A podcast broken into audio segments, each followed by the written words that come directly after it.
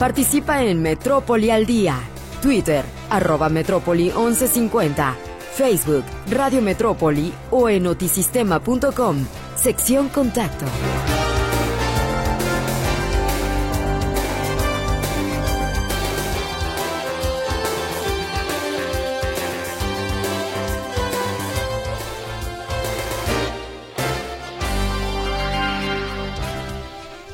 Les saludo a nombre de todo el equipo en esta segunda hora de transmisión.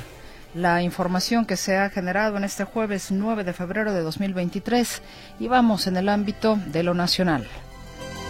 La Junta de Gobierno del Banco de México sorprende y sube la tasa de interés en 50 puntos base para ubicarla en 11%. La inflación en México ligó su segundo mes al alza tras cerrar en 7.91% en enero, informa el INEGI. Plátano, limón y cigarrillos los productos que registraron mayores alzas. Revela la Unidad de Inteligencia Financiera una presunta red de corrupción encabezada por el exsecretario de Seguridad de Felipe Calderón, Genaro García Luna, por más de 745 millones de dólares.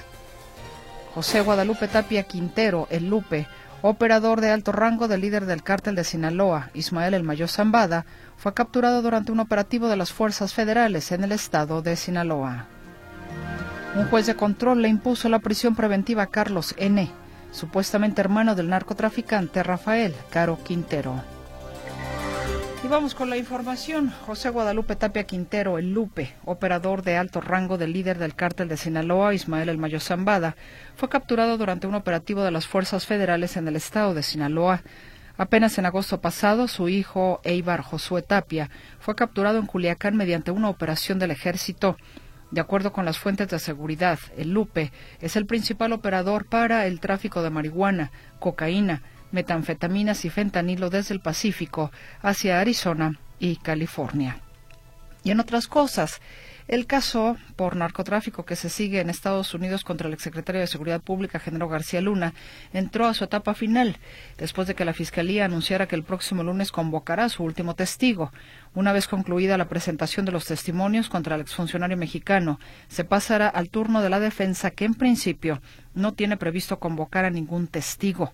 El lunes deberá anunciar definitivamente si convocará a testigos o si subirá al estrado el propio Genaro García Luna, ex colaborador en la administración del expresidente Felipe Calderón.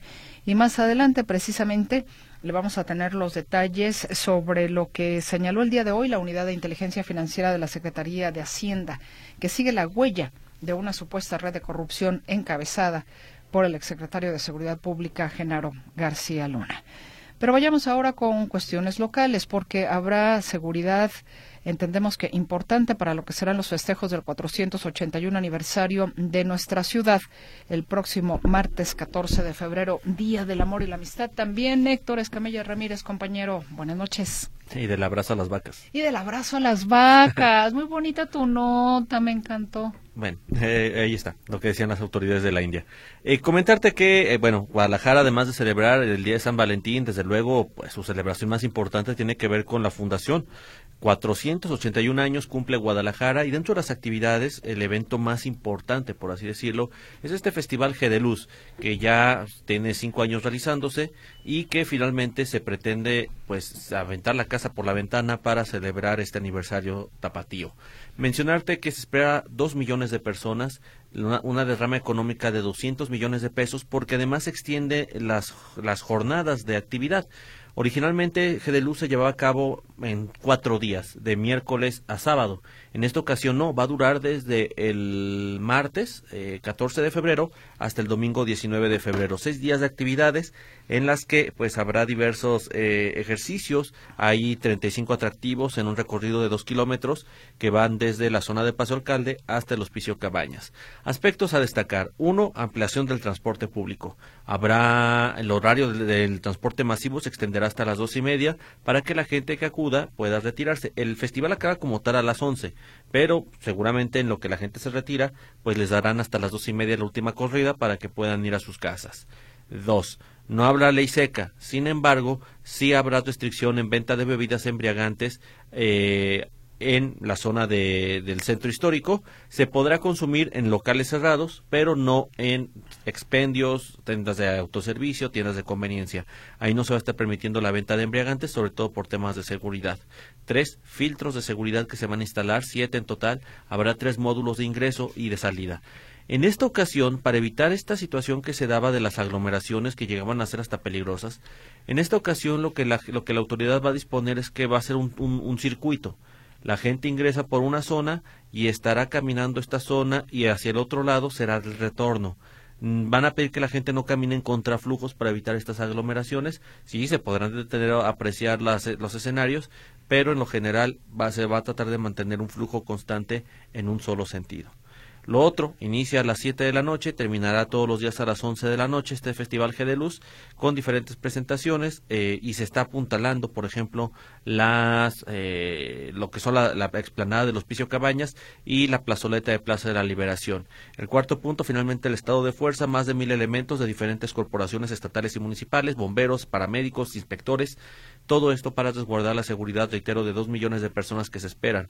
Estamos hablando de cerca de 200 mil, 250 mil personas cada noche, la estimación aproximada que se está haciendo. Entonces, eh, sí, ante este importante aforo, pues también si usted acude con niños, llévelos de la mano, sobre todo para evitar estos extravíos que se han presentado en otros años. Esta es la información. Efectivamente. Pues que sean felices fiestas sí, que te motivo de celebración el aniversario de la ciudad. Exactamente. Gracias, Héctor Escamilla Ramírez. Que tengas buena noche. Hasta luego. Buenas noches. Te escuchamos al rato en punto y seguido. Y hoy es jueves, le recuerdo jueves de consultorio. Nos va a acompañar la doctora Melisa Chávez Castillo. Ella es epileptóloga.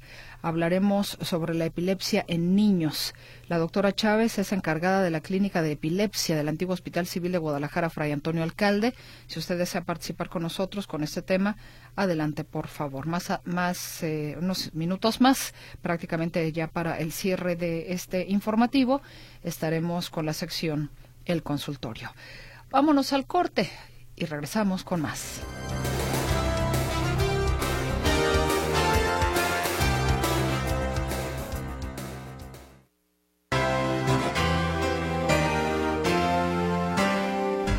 El mea culpa que realizó ayer la Secretaría de Igualdad Sustantiva en Jalisco no sirve de nada si no viene acompañado de diagnósticos y medidas concretas para evitar los asesinatos y violencia contra las mujeres, advierte la directora del Centro de Derechos Humanos del ITESO, Alejandra Nuño. Mea culpa que no va acompañado de acciones concretas que puedan reducir rápida y sustancialmente la violencia hacia niñas y mujeres en el Estado.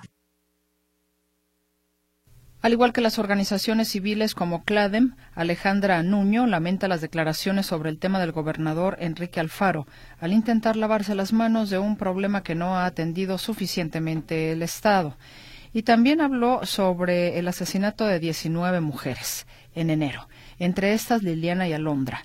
Esta última incluso con una segunda denuncia por violencia contra su pareja. Usted recordará este caso allá en Poncitlán donde la estrategia del Gobierno del Estado para evitar que más hechos como estos se repitan, cuestiona la directora del Centro de Derechos Humanos del ITESO, Alejandra Nuño. Desconocemos si hubo una evaluación para entender qué falló o en su caso qué requieren esos funcionarios y funcionarias públicas para cumplir con un trabajo que entabla una gran responsabilidad. Desconocemos en definitiva qué medidas identificaron y deben implementar para garantizar que hechos similares no se repitan. Indica que casos emblemáticos como el de Vanessa, asesinada fuera de Casa Jalisco, el de Luz Raquel, quemada viva en Zapopan, y la tentativa de feminicidio contra Sandra Paola, quien lucha por su vida en un hospital, muestran la hazaña de una violencia machista y la falta de protección de la autoridad, pese a las denuncias. Arturo García Caudillo, te saludo allá en la Ciudad de México. Cuéntame, sigues teniendo dos temas, compañero. Dos temas pendientes, lo de la reunión de eh, los consejeros del INE ahí con los senadores y bueno, por supuesto también esta situación de la unidad del WIF contra García Luna. Así mismo es, como dirían en mi pueblo. exactamente el tema de los consejeros del INE y la reunión que finalmente pues ya había terminado, justamente alcanzamos todavía las entrevistas con... Eh, los consejeros o el consejero Lorenzo Córdoba, eh, eh, consejero presidente todavía hasta el 3 de abril, eh, con el secretario ejecutivo Edmundo Jacobo Molina y eh, por ahí con Ricardo Monreal, también presidente de la Junta de Coordinación Política, pero básicamente vamos a escuchar a Lorenzo Córdoba porque pues él eh, vino acompañado, como decíamos, de efectivamente de consejeros o integrantes del Consejo General, pero también de técnicos del instituto que fueron quienes elaboraron el informe que presentó hace un par de semanas el propio Consejo General del INE, advirtiendo de los riesgos que hay para las próximas elecciones, particularmente las del 2024, si este plan B de reforma electoral de estas modificaciones a, leyes secundarias eh, son aprobadas y publicadas, eh, porque pues el 2024 está muy cerca y si bien esta, estas reformas no se aplicarán en la elección de este año, pues sí podrían aplicarse en el 2024, pero esto es un riesgo muy grande. Y dice Lorenzo Córdoba, no es cuestión de estridencias o de ver quién grita más alto para eh, tener mejor posición delante de la ciudadanía, sino de ofrecer justamente la mejor cara y eh, seguir asegurando unas elecciones libres y eh, seguras para todos los ciudadanos. Escuchemos parte de lo que comentó hace un momento Lorenzo Córdoba. Se nos ha dicho que somos excelentes, como si esto fuera una mera discurso, un debate público de discursos, de ver quién eleva más el tono. A ver, hoy hemos expuesto ante las y los senadores la gravedad en términos operativos, el riesgo que hemos venido advirtiendo, pero que se nos ha descalificado diciendo que esas son meras experiencias de quienes ya nos vamos, el riesgo de que siga habiendo en este país elecciones ciertas y confiables. Déjenme decirlo así. El riesgo de que volvamos a las épocas que afortunadamente dejamos atrás, en donde la organización, la realización de elecciones era un problema. Es que hoy ya no es. Hoy cuando hay elecciones la disputa está en la contienda, en el arbitraje electoral, en eh, si los votos se contaron bien o no. Pero ya no tenemos un problema de saber que va a haber una casilla el día de la jornada electoral esperándonos donde debe estar, cerca de nuestro domicilio, con una boleta esperándonos para ejercer libertad nuestro voto. Pues esa es la, la preocupación que hemos transmitido. Y no fuimos los consejeros. La bronca no es con nosotros.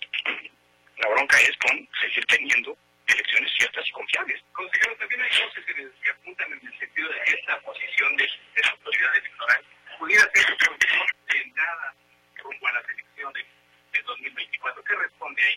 Bueno, que me parece un poco absurdo pensar que el que tiene una responsabilidad constitucional se quiere dar un balazo en el pie y incumplir con la responsabilidad constitucional. Yo creo que se ha hablado mucho y se ha reflexionado poco. Por eso lo que hemos ofrecido hoy es datos de los técnicos. Ellos no son los que salen a dar la cara pública a cargo del INE. No son los responsables de comunicar. No son los que algunos dicen que con estridencia nos confrontamos a no sé quién. Ellos son los que hacen las elecciones. Y si ellos están preocupados, todos deberíamos preocuparnos. Pues ahí está justamente Lorenzo Córdoba Bienelo, el consejero presidente, y todavía por ahí le preguntaban eh, que, qué opinión tenía sobre aquellos que lo impulsaban, sobre todo eh, los eh, legisladores del partido en el poder y el propio presidente de la República en torno a la posibilidad de que se convirtiera en candidato a la presidencia de la República, pues él respondió que que no son iguales, y que eh, pues tan solo por, eh, por ley pues está impedido de poder lanzarse como candidato a, cualquier cargo de elección popular eh, una vez que Lorenzo Córdoba o que los consejeros del INE dejan el cargo por ley deben esperar por lo menos dos años para poder participar de algún otro cargo público y entonces pues no es no es solamente que no quiera porque dice que no quiere sino además que o por ley está impedido para lanzarse como candidato a ningún cargo o algún cargo de elección popular. Entonces justamente lo que ocurrió, repito, en esta reunión, que fue eh, realmente muy breve, los que hablaron más bien fueron los técnicos, no tanto los, los consejeros, y por ahí le preguntábamos al final eh, también a Edmundo Jacobo Molina, que es el eh, secretario ejecutivo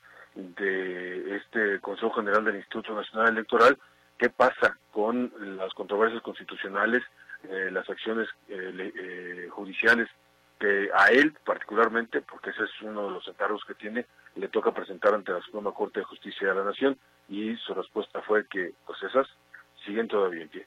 Están efectivamente dos leyes, ya controvertimos las dos, la que tiene que ver con comunicación y la que tiene que ver con responsabilidades de funcionarios públicos. las dos las controvertimos y bueno, si se aprobara tal y como se conoce el resto, procederemos a hacer lo mismo. Pues ahí está entonces el mundo Jacobo Molina, tajante en esta respuesta, seguirá su curso. Si no cambian después de esta explicación, eh, si no eh, atienden al informe que presentaron justamente eh, hace algunas semanas respecto de los daños que podría ocasionar esta reforma, pues entonces pues seguirán su curso y se interpondrán las acciones que tengan que presentarse. Y pues cambiando de tema, efectivamente hay un asunto que hoy eh, pues quedó, eh, no sé si más aclarado, pero que sí quedó más en el aire sobre eh, la situación de, de mm, la investigación que hay por parte de la unidad de, de investigación financiera de la Secretaría de Hacienda que encabeza Pablo Gómez en torno a la red de corrupción eh, que pues se entretejió o, se tejió pues en torno a la figura del exsecretario de Seguridad Pública eh, eh, Genaro García Luna que hoy está pues justamente su juicio o un juicio que se está llevando en su contra en Nueva York y donde pues se han expresado muchas eh, cosas respecto de los dineros que pudiera haber se llevado del país del dinero que podría estar utilizando o pudo haber eh, utilizado eh, para lavar o las acciones que hizo para lavar dinero ya sea dinero del narco que le fue entregado o simple y sencillamente eh, de las arcas del, del, gobierno de la República. Pues bueno, hoy Pablo Gómez explica que hay esa denuncia de la que había hablado el presidente López Obrador por más de 700 millones de dólares, sigue su curso y pues es por más de 740 eh, y esta red eh, de corrupción eh, tiene incluye a varias personas, familiares, amigos, allegados, prestanombres, allegados, repito, a Genaro García Luna, pero vamos a escuchar parte de lo que comentó Pablo Gómez en torno a este asunto. Bajo auspicio de García Luna, un conglomerado empresarial familiar que opera en distintos países obtuvo 30 contratos con diversos órganos de seguridad pública en México, a partir de los cuales se extrajeron recursos públicos por un monto de 745.9 millones de dólares y sigue el examen de otras operaciones. No hemos terminado. Y precisamente porque no han terminado, dice, hay eh, pues cuentas bloqueadas eh, y en este caso apenas pudieron bloquear parte del dinero que estaban extrayendo. Hemos bloqueado, el gobierno de México ha bloqueado, en el caso de García Luna, solamente 29 millones 920 mil 195, puesto que una de las características de este, esta trama de corrupción es que el dinero se lo llevaban a Estados Unidos a través de países del Caribe, principalmente Barbados donde la mayor parte del dinero se fue rumbo a Miami, Florida. Y pues bueno, él hablaba de una, presentó una lista de nombres eh, que están en esta red de corrupción y una lista larguísima de, por ejemplo, vehículos, no tanto propiedades, pero sí, bueno, eh, bienes inmuebles, sino bienes muebles como son justamente vehículos, vehículos, autos de lujo de todas las marcas que van desde Ferrari, Maserati, eh, en fin, lo que a usted se le ocurra de marcas de autos eh, finos o de lujo que, pudiera eh, tener a la mano o que pudiera imaginarse, porque algunos que a lo mejor nunca hemos visto un Ferrari de cerca, o bueno, este tipo de vehículos están en la lista de los vehículos que están relacionados con Genaro García Luna, de acuerdo a lo que informó eh, Pablo Gómez. Y otro personaje que está relacionado también es el exdirector de la Policía Federal, que está en esta misma trama de corrupción, porque era, digamos, mano derecha eh, de,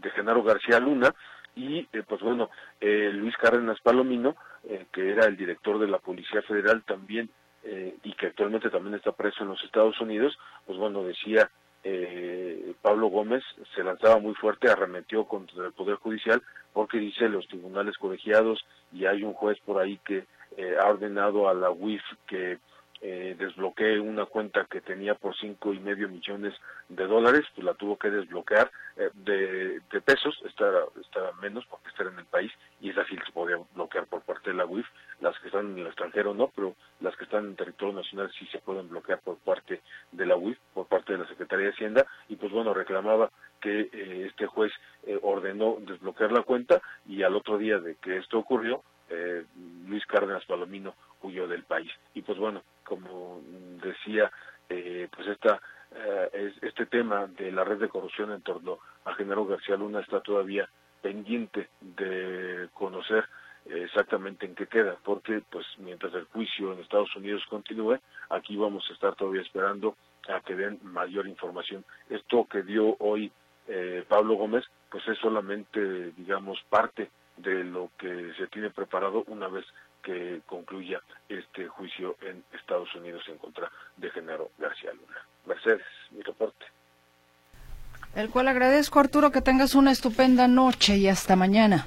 Igualmente hasta mañana y que tengan buen consultorio. Muchísimas gracias. Arturo García Caudillo en la Ciudad de México. Y aquí, en temas locales, en materia de inseguridad, mi compañero José Luis Escamilla le informa. ¿Cómo estás, José Luis? Buenas noches, bienvenido. ¿Qué tal, Meche? ¿Cómo estás? Buenas noches. Un saludo para ti, para todo el auditorio. Fíjate que ayer por la noche, eh, más o menos a las diez y media de la noche, se dio a conocer de la explosión de un narcolaboratorio, bueno, lo que luego se supo que podía ser un narcolaboratorio, una finca de la colonia La Joyita del municipio de Zapopan. Esto es allá para el rumbo de Santa Lucía. Eh, una finca como cualquier otra en la que hubo una explosión y un posterior incendio. Y cuando llegan las autoridades dan cuenta de que había cosas extrañas. Había muchas cubetas, tambos con lo que aparentemente eran precursores químicos y que además en un cuarto fueron encontradas varias bolsas plásticas en color blanco, muy acomodaditas en una especie como de repisa eh, y con una sustancia granulosa en su interior que aparentemente era cristal. Eh, las autoridades continúan con las investigaciones y todo hace presumir, Meche, que se trataba de un narcolaboratorio, un presunto narcolaboratorio, donde se elaboraban drogas sintéticas. Eh, imaginemos esta, parece chiste, pero es anécdota, esta serie de Breaking Bad, no sé si la viste, ah, eh, de un profesor de química que se pone a preparar, aprovechando sus conocimientos en química, prepara la metanfetamina más pura jamás vista y se convierte en un imperio de la droga. ¿A qué voy con esto? Que era, él cocinaba porque es el término, él preparaba la droga sintética o la cocinaba en casas eh, donde hacía pensar que estaban fumigando, que era un, un una carro de estos de trailer park, ¿cómo se llaman? Eh, eh, carros móviles, de esos grandotes. pues sí, casas móviles. De esas casas móviles se iban al medio del desierto a cocinar y demás. Así aquí en esta casa de la colonia La Joyita. Era una vivienda en una zona suburbanizada, donde a lo mejor no había vecinos tan cerquita, pero tampoco tan lejos, y donde aparentemente se estaba preparando esta droga sintética. Lo que nos dijeron las autoridades de manera extraoficial, Meche, es que habrían encontrado droga sintética con un peso cercano a los 135 kilos, cerca de 135 bolsas de a kilo cada una. Eh, hoy me eché un clavado a Internet y me encontré con un estudio de la ONU que se hizo el año pasado en los principales países de América Latina, para saber cuáles son los precios de las drogas duras eh, en los diferentes países. En México, el cristal, el promedio de venta del gramo, del gramo, es de 100 pesos. Es decir, un gramo. Un gramo cuesta 100 ah, pesos de cristal. Es de las drogas más caras. Eh, contrario a lo que ocurre con la marihuana, por ejemplo. Eh, y el fentanilo es todavía un poco más caro. Pero el cristal, estamos hablando de 100 pesos por gramo de tal suerte que un kilogramo costará cerca de 100 mil pesos. Y, llevando así con las matemáticas, estos 130 kilos encontrados en este narcolaboratorio tendrán un costo en el mercado de aproximadamente 13 millones de pesos. No es una cifra menor. Y, sobre todo, Meche, porque estos 100 pesos por gramo, digamos que es la base. Puede llegar a alcanzar incluso los 400 pesos por gramo.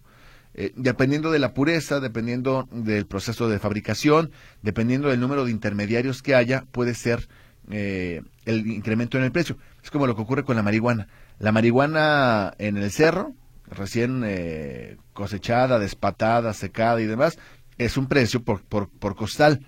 Ya cuando está en la ciudad es un precio mucho más alto porque ya pasó un montón de intermediarios. Es lo mismo que ocurre con el cristal. El precio va incrementándose dependiendo de cuántas manos pasan por el proceso. Pero yéndonos con una base de 100 pesos por gramo, estaríamos hablando de aproximadamente 13 millones de pesos estos 135 kilos, 130, 135 kilos encontrados en esta finca de la colonia eh, La Joyita en el municipio de Zapopan, un hecho que ya está investigado por la Fiscalía General de la República. Cambiamos de tema ahora y platicamos sobre lo que ocurrió con los hechos de sangre más recientes. Primero comencemos con este eh, asesinato de un abarrotero en la colonia, en la delegación de Santa Lucía, en el municipio de Zapopan. Resulta que un hombre de aproximadamente 35 años estaba en su tienda de abarrotes de las calles Emiliano Zapata y Manuel M. Diegues.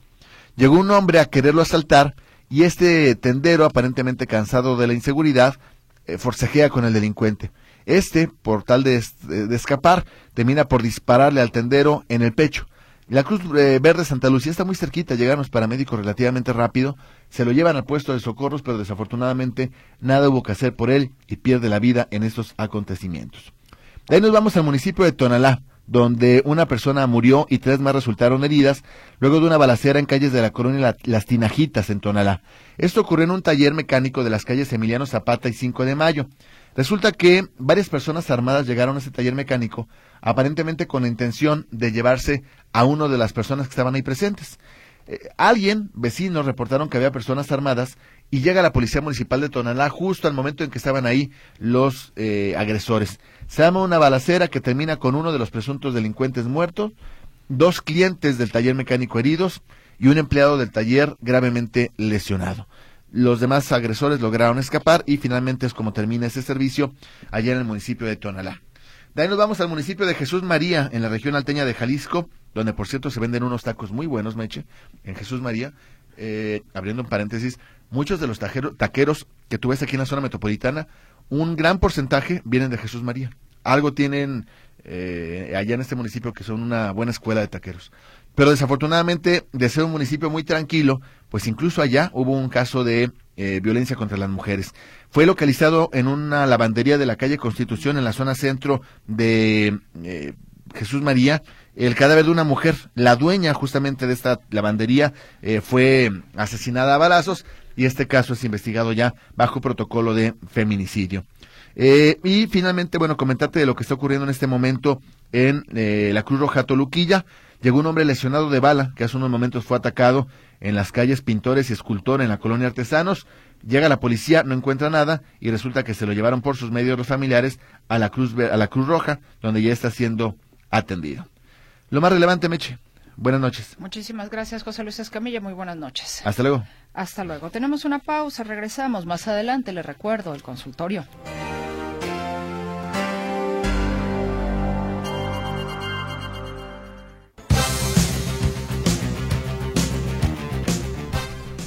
La información deportiva ya llegó en voz de Manuel Trujillo Soriano. Bienvenido, socio. Buenas noches. Gracias, Meche. ¿Qué tal? Muy buenas noches. Pues bastante actividad para esta tarde, noche, la que tenemos para usted. Vamos a iniciar con el tema de la selección mexicana de fútbol, su técnico y también la salida de Diego Coca del equipo de los Tigres.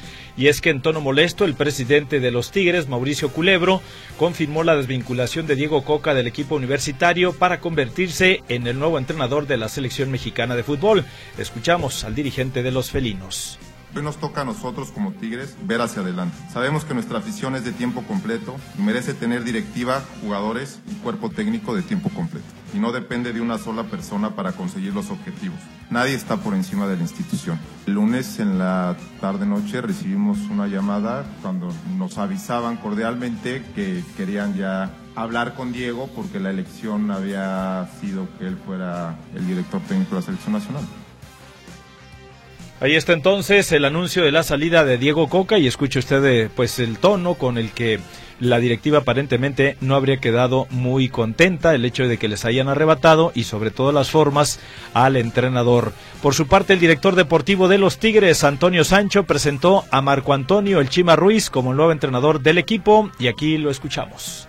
Presentarles a nuestro director técnico, Marco Antonio El Chima Ruiz, una persona que ha estado en la institución en distintas etapas como jugador, luego se preparó, hay que recordar que se fue a las selecciones menores y luego estuvo en el proceso con los dos anteriores cuerpos técnicos, ¿no? Tanto con Ricardo Ferretti, con Miguel Herrera, es un hombre de casa, conoce a los jugadores, los jugadores lo conocen a él, conoce perfectamente la institución. Estamos muy contentos de que él sea nuestro entrenador Van a acompañar en el cuerpo técnico de los Tigres Alchima Ruiz, Juninho, Juan Carlos Ortega y Marcos Ayala. Van a debutar en el banquillo de Tigres en casa este sábado, dentro de la fecha 6 ante los Pumas de la UNAM.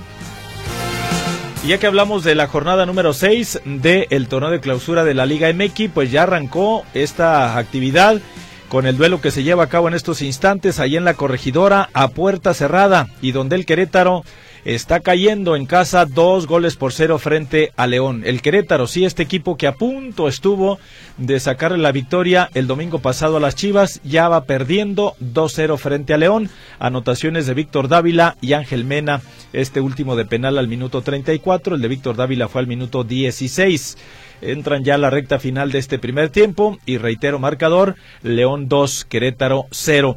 Pero no todo queda ahí, hoy por la noche, un poquito más tarde, 9 de la noche con 5 minutos, los rojinegros del Atlas van a recibir en casa al Monterrey con la misión de ponerle punto final a una seguidilla de cuatro empates de manera consecutiva. El Atlas va invicto, pero hoy lo visita el Monterrey, uno de los dos mejores equipos del torneo en lo que va de este clausura 2023.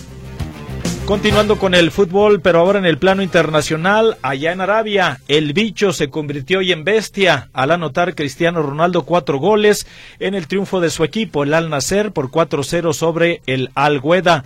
El delantero portugués ya se había estrenado en la Liga Árabe con una anotación de penal en la fecha anterior, pero hoy se destapó y se sirvió con la cuchara grande. Hizo cuatro tantos. Con la victoria, el Al Nasser es líder con 37 puntos, con un juego más que el Al Shababa. La FIFA anunció la terna de finalistas al premio de Best al mejor entrenador compuesta por Lionel Scaloni, campeón del mundo con Argentina, Carlo Ancelotti, quien con el Real Madrid ganó la Liga de España y la UEFA Champions League, así como Pep Guardiola, campeón de la Premier League con el Manchester City. El día, de mañana se van a anunciar los nombres de los finalistas al mejor jugador en ambas categorías y el 27 de febrero se conocerán todos los ganadores en la ceremonia que se realizará allá en París. Vámonos ahora al béisbol y es que los Tigres del Licey de República Dominicana cobraron esta tarde revancha al derrotar ocho carreras por tres a los Cañeros de los Mochis en las semifinales de la Serie de Béisbol del Caribe Caracas 2023. Con ello clasifican a la final del torneo, mientras que el equipo mexicano solo podrá pelear por el tercer lugar. El manager el manager, en este caso José Moreno, descarta eh, que su equipo se haya confiado y además se queja de las decisiones de los umpires. Aquí escuchamos lo que comentó el manager de los Cañeros. Es muy difícil batallar todo el juego con, con, decisiones del árbitro en cuanto a lo que es el bola y strike, ¿no? Con esto no estoy quitándole mérito al equipo de República Dominicana que hizo un excelente trabajo. No, no, para nada. No nos confiamos para nada. Salimos a jugar nuestro mejor béisbol. Las cosas no se nos dieron hoy y mañana es otro día tratar de lograr ese tercer lugar. Pues sí, los cañeros que habían llegado en el primer lugar y que llegaban con aparentemente buen ritmo, pues eh, dan que de qué de dejaron que desear, sobre todo en este encuentro, porque también ayer perdieron y ya con este, pues se terminan las posibilidades de pelear por el título. Solo mañana van a pelear por el tercer lugar. ¿Quién será su eh, rival? Pues hay que ver cuál es el ganador de los otros dos equipos, que son Colombia y Venezuela, que disputan en este momento la otra semifinal y que va ganando Venezuela. Cuatro carreras por dos, pero todavía le queda cuerda al partido, más de la mitad. Y entonces el ganador se va a convertir en rival de República Dominicana para lo que será la final de este clásico caribeño. Vámonos ahora a la información de básquetbol y es que los Astros de Jalisco presentaron hoy a su nuevo coach. El reporte es de Martín Navarro y aquí lo escuchamos. Adelante. Muchas gracias Manuel. Efectivamente, a partir de hoy el equipo de Astros de Jalisco tiene en el argentino Ariel Rearte como su nuevo coach para lo que será la próxima temporada del equipo de Astros en la Ciba Copa. No hay que olvidar que el equipo de Astros es el actual campeón y bueno, pues vaya paquete el que se le presenta al propio argentino que aquí escuchamos. muy contento de llegar a la familia de Astros. La verdad que cuando la dirigencia me contactó no, no tuve ninguna duda en, dar el sí muy rápido.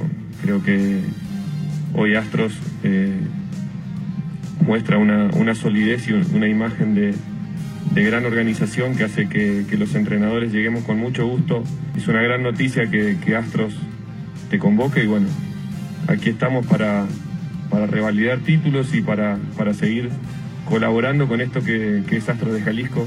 Un poco el estilo, el estilo de básquetbol que me gusta, mucha solidez defensiva, me gusta que los equipos se construyan de atrás hacia adelante y a partir de esa, de esa solidez defensiva eh, ser cooperativos, jugar en equipo, pasarnos el balón. Ahí lo que menciona el propio Rearte, ha dirigido en Paraguay, Uruguay, Argentina y en México al equipo de los Halcones de Obregón. Rearte estará acompañado nuevamente por Horacio Llamas, quien ha sido parte ya en los últimos eh, torneos del cuerpo técnico de este conjunto de los Astros. Rearte suple al español Alex Formento, quien fue campeón en la temporada pasada. De hecho, se llevó doble título con este equipo de los Astros. El reporte, gracias y muy buenas noches.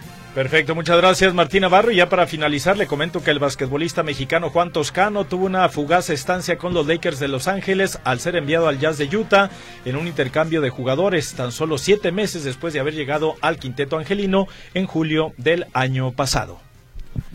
Los deportes que tenemos por el momento, Meche, gracias y continuamos contigo. Muchísimas gracias, Manuel Trujillo Soriano. Hasta mañana. Dios, buenas noches. Buenas noches. Vamos a la pausa, al regreso, al consultorio.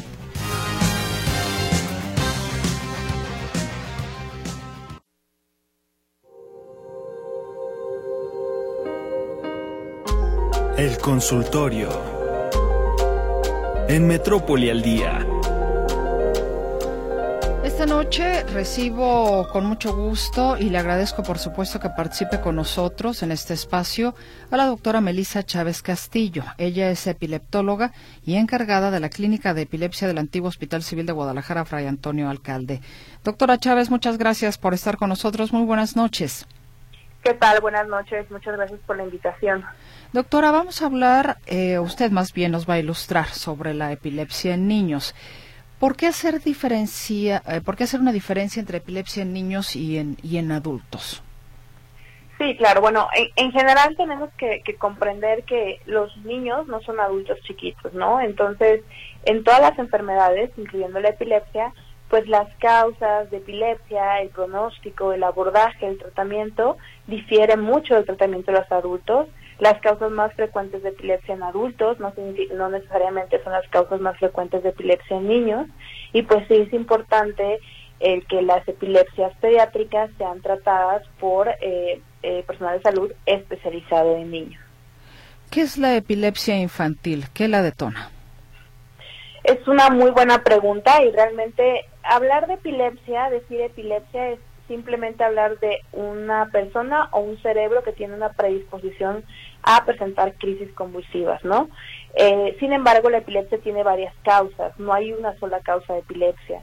Pueden ser causas estructurales, es decir, alguna malformación en el cerebro, ya sea de nacimiento o adquirida por alguna algún evento, por ejemplo, una infección, un trauma, este, un evento vascular pero también pueden ser genéticas, es decir, un gen que, que tengamos que puede ser heredado o de no o, nuevo en nuestro sistema que produce las crisis convulsivas.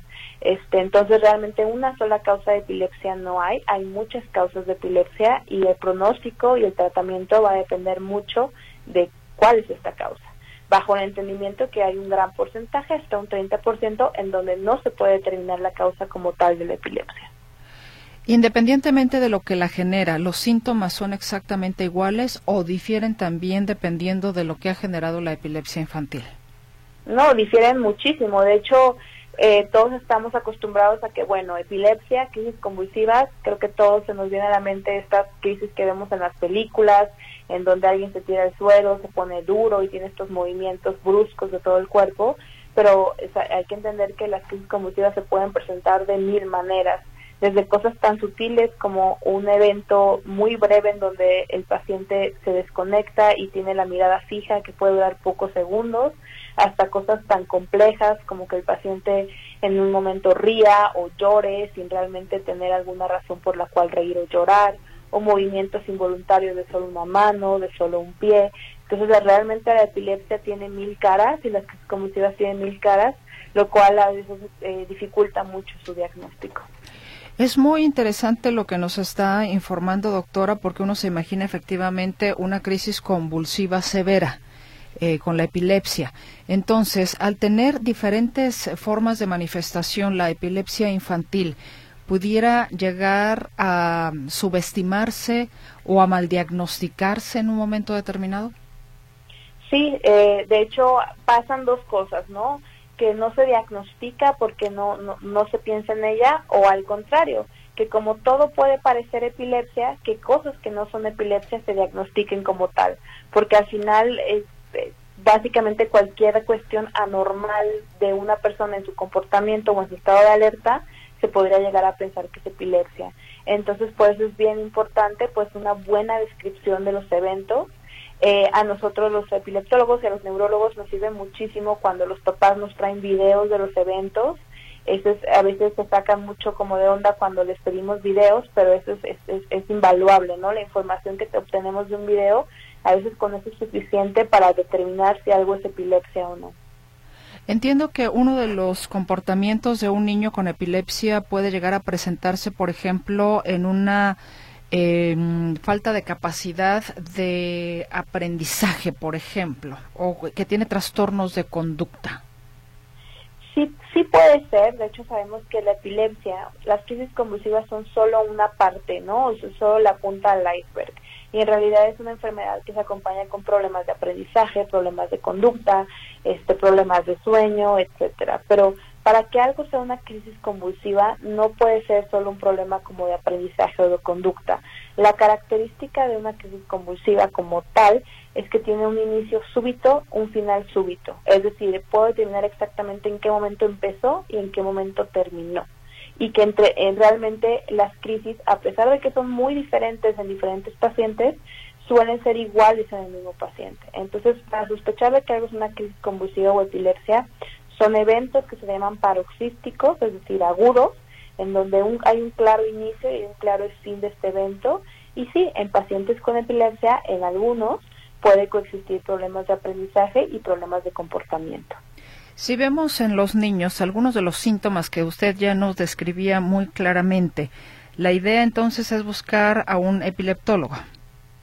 Sí, bueno, realmente la epilepsia, eh, los epileptólogos pues somos los que tenemos la, la, la, alta especialidad, ¿no? Y en los que nos enfocamos sí en epilepsias tanto de fácil como de difícil control, eh, pero realmente también un neurólogo pediatra o un epileptólogo pediatra pues, totalmente puede manejarlo. Sí importante la parte que sea neurólogo, ¿vale? Y que sea neurólogo pediatra, porque son realmente los que tenemos la, la, el conocimiento y, y la experiencia en tratar niños con epilepsia. Entonces ya sea un neurólogo pediatra o un epileptólogo pediatra serían los, los candidatos para eh, ideales para valorar este tipo de pacientes. La epilepsia, como algunas otras enfermedades, tienen eh, eh, su, no sé si prevención, algún momento, digamos, de ya de una etapa de inicio y una etapa, no sé, avanzada realmente son, son pocas las cosas que alguien puede hacer como familiar de paciente para prevenir la epilepsia como tal enfermedad, pero definitivamente una vez establecido el diagnóstico podemos hacer muchas cosas para prevenir este un descontrol agudo de crisis o que esta epilepsia empeore, ¿no? La primera pues es acudir al médico y seguir las indicaciones, tomar los fármacos, los medicamentos que, que, que se receten y sabemos que cuestiones como el desvelo, como el consumo de alcohol, el estrés van a ser detonantes de epilepsia, entonces normalmente les pedimos a los pacientes pues evitar el desvelo y evitar el consumo de alcohol. Esto sobre todo en adolescentes, este, pero también en adultos con epilepsia, ¿no? Y pues realmente para prevenir la epilepsia esto es difícil porque no es algo que se dé por algún estilo de vida, sino es algo pues que pasa ya sea por una cuestión genética o una malformación estructural y es poco ahorita desafortunadamente lo que podemos hacer para prevenir esas cosas. ¿La epilepsia infantil se cura o se controla nada más? Es una muy buena pregunta. La epilepsia se controla. Este, hablamos de curación cuando un paciente lleva 10 años sin crisis eh, epilépticas y sin fármacos. Sin embargo, el riesgo de recurrencia de crisis nunca es cero, ¿vale? Siempre existe un pequeño riesgo.